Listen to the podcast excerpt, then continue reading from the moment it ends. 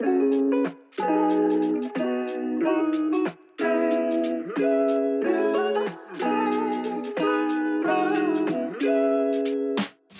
さんこんにちは。フリーランサーが健やかに生きるためのコミュニティペンギンガレージからお送りする週1配信のラジオペンギンの団らん。この番組では様々なゲストをお迎えしながらフリーランサーの働き方や考え方お金の話など普段なかなか聞けないトピックについてざっくばらんにお話ししていきます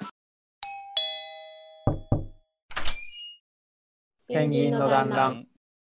今日も始まりましたペンギンの団らん。ソフトウェアエンジニアの松下清隆です、えー今日はゲストの中村さんをお招きしてお話ししていきたいと思います。中村さんよろしくお願いします。はい、よろしくお願いします。まあ、中村さんからペンギンガレージに、まあ、いろいろ質問、まあ、僕に対して質問していただければなと思うんですけれども、何かうんうん質問などありますでしょうか？そうですね。なんか、聞きたいこととなってくると、結構そのフリーランスって、もともと僕、フリーランスコミュニティとか、採用プラットフォームやってる会社にちょっと入っていたので、そこのコミュニティ所属してはいるんですけど、うん。結構その、みんなどういうコミュニティに入ってるんだろうなとか、うん仕事以外でどういうふうに情報収集とか、どういう知り合いとか作っていってるんだろうなとかは聞いてみたいなというところには。うん。なるほど、なるほど。まあ、コミュニティとか、あとは、まあ、人脈みたいな話なんですかね。情報収集人脈。そうですね。確かに結そうです構、ね。フリーランスやるにあたって、割と生命線になってくるような話かもしれないですね、これは。そうですよね。なんか人によって全然違うんだろうなっていうふうには思いますね。なんか、僕の話をすると、まあ、ペンギンガレージ一応立ち上げメンバー、まあ、二人で立ち上げたんですけど、うんうんメンバーの一人で、まあ、その中村さんと同じような課題感を持ってて、その、なんか不安、不安だなってまず思思ったんですよね。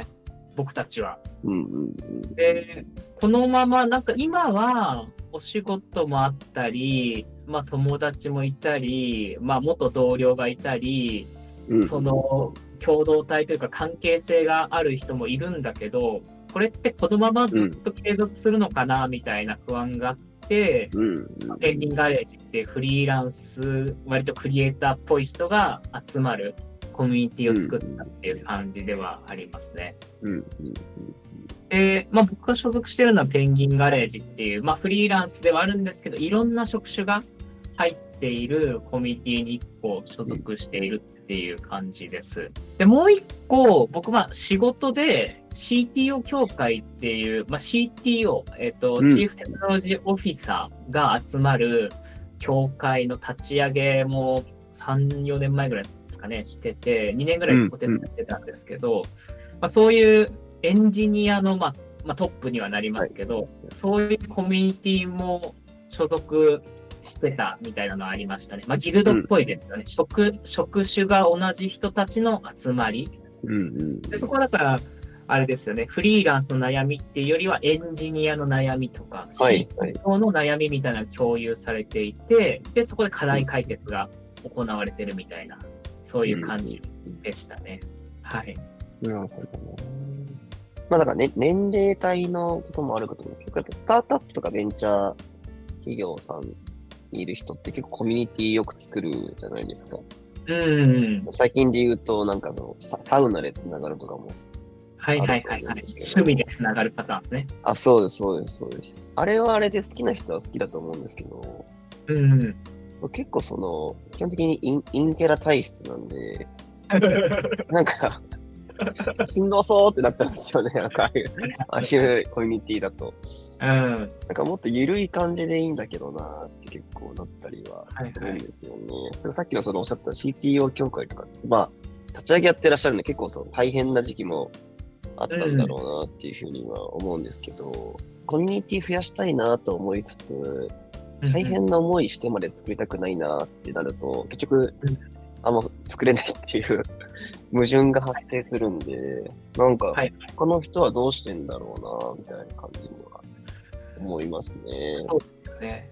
ななんか、そのペンギンガレージっも CTO 協会も、その無理やりったわけではどっちかっていうとなくて、うんうんうんその問題がそもそもあったんですよね。はい不安とか、あとは CTO の悩みが相談できる場所がないとか、CTO 協会ってうんうん協会になる前は CTO 会っていうただのそのコミュニティだったんですよ。うんそれはまあ一般社団法人に変えたみたいなのあったんですけど、なんですか、イシューから始めようじゃないですけど、なんか解かないといけない問題があって、その問題を解決するためにコミュニティが必要だったみたいなとこ。ろがあって、なんか無理して作ってるわけではななさそうなんですよね。なので、問題があるから続くっていう。確かに、そっちの方が、なんか自然ですよね。うん、まあ必要性がすごい高いみたいなのがあって、なくならなくなりづらいっていう。で、もう一個あるのは、別に作らなくてもよくて、もうすでにその問題を解いてくれるようなコミュニティなり、まあソリューションがある場合は、別にそれに乗っかれば。すごい楽なので、そうですよね。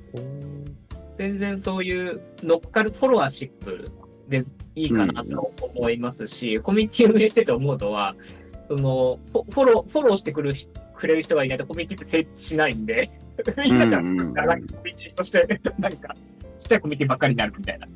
そして、うん。あの誰ちが集まらず解散するみたいににもなるんで、別にうん自分の問題を解決してくれる何かがあれば、あの、シュッと乗っかって、で、合わなければシュッとやめるっていう、そういう。フットワーク、軽い感じでやっても全然いいのかなとは思います。確かにそうですね。まあだからそこが僕の場合はなんか、あんまその解決しない課題感が別に外にないから、うん。あんまり動かないのかもなっていう気はしますけどね。なんか自分で調べて自分で解決しちゃうから、うんうん。なんとなく一人だなぐらいの感じです。まあコミュニティあるんですけどね、そそれぞれの、はいはいそれこそそのブランブランドネスとかも、まあ要するにコミュニティみたいなもんなんで、そうですよね。会社自体あるんですけど、事業自体のメンバー、コミュニティに、まあ、なりますよね。価値観があってたりすると。そうですね。まあでもやっぱり、会社員の人と喋っても解決解決しないことはやっぱりあるので、うんフリーランスやってる時の課題っていうのは、まあその辺は緩く繋がって、まあ繋がってる人もいるんで、まあ別になんか、あえて形にしなくても、まあ別に個人個人でね、繋がっただけでも解決することは解決するんで、うんうんまあなんか、先ほどおっしゃったように、コミュニティにした方が自分楽だなと思ったら作ればいいなっていうふうに思いましたね。だと思います。僕自身は別に、ペンギンガレージ以外に普通に、クライアント先のひ、まあ、一緒に仕事する人たちも、まあ、仲良くなっていくっていう話もあるんで、うんうん、うん。で、ライダースペースとかが変わったら、まあなんか、会今会社員やってるクライアント先の人も、独立したいとかっていう話にもなったりもするし、うんうんうん逆に言うと先輩みたいになって、じゃあ相談に乗ろうかみたいな話もあるんで、なんかそこら中に情報とか、そこら中に人脈みたいなのは落ちてるかなとは思います。うんうん、うん。そうですね。なんか僕も前の案件とか結局、アルムナイのチャットルームみたいなのできて、そこで喋ってるのやっぱするんで、そんなイメージかなっていうふうに思いますね。うんうん。ですです。多分そんな感じだと思います。よ大丈夫そうですかね。なんとなく回答なんとなく 大丈夫です。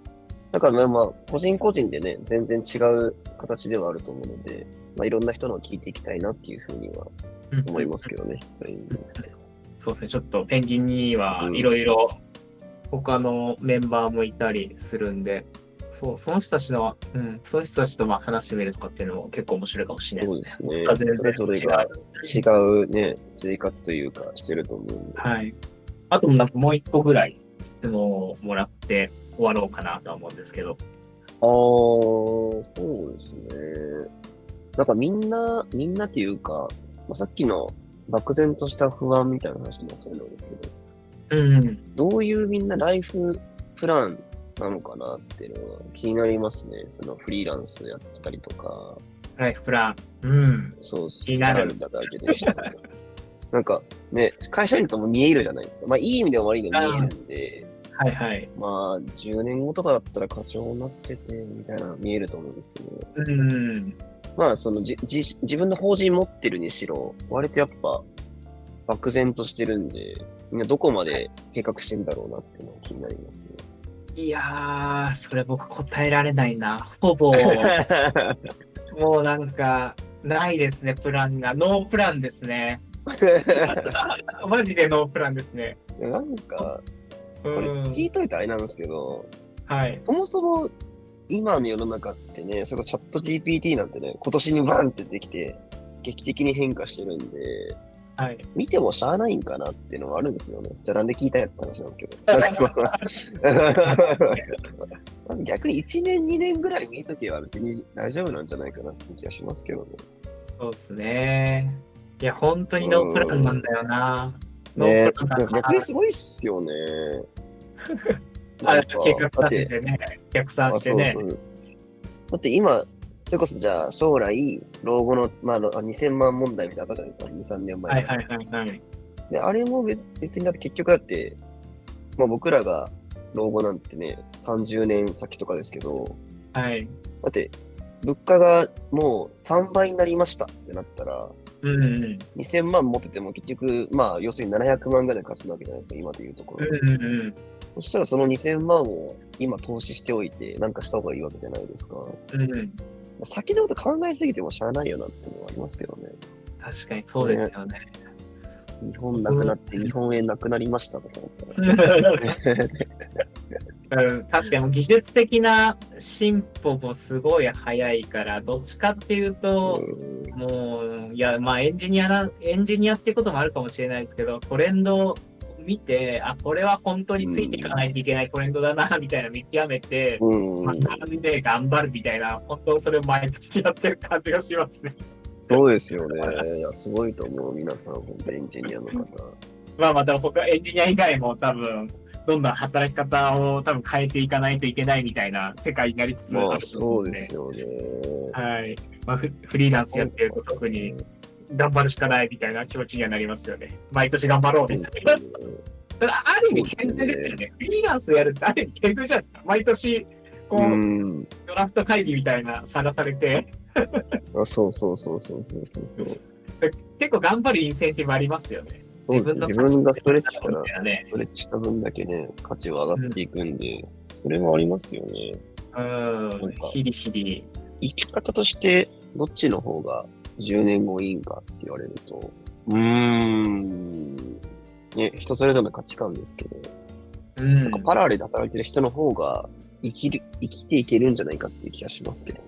うんうん別にフリーランスになれとは言わないんで、でもなんかパラレルでやってる方がいいなと思いますね、シンプうん。うルに。んまあ、一つの会社に依存するんじゃなくてっていうことですよね。複数のワークをなんかしてるみたいな状態。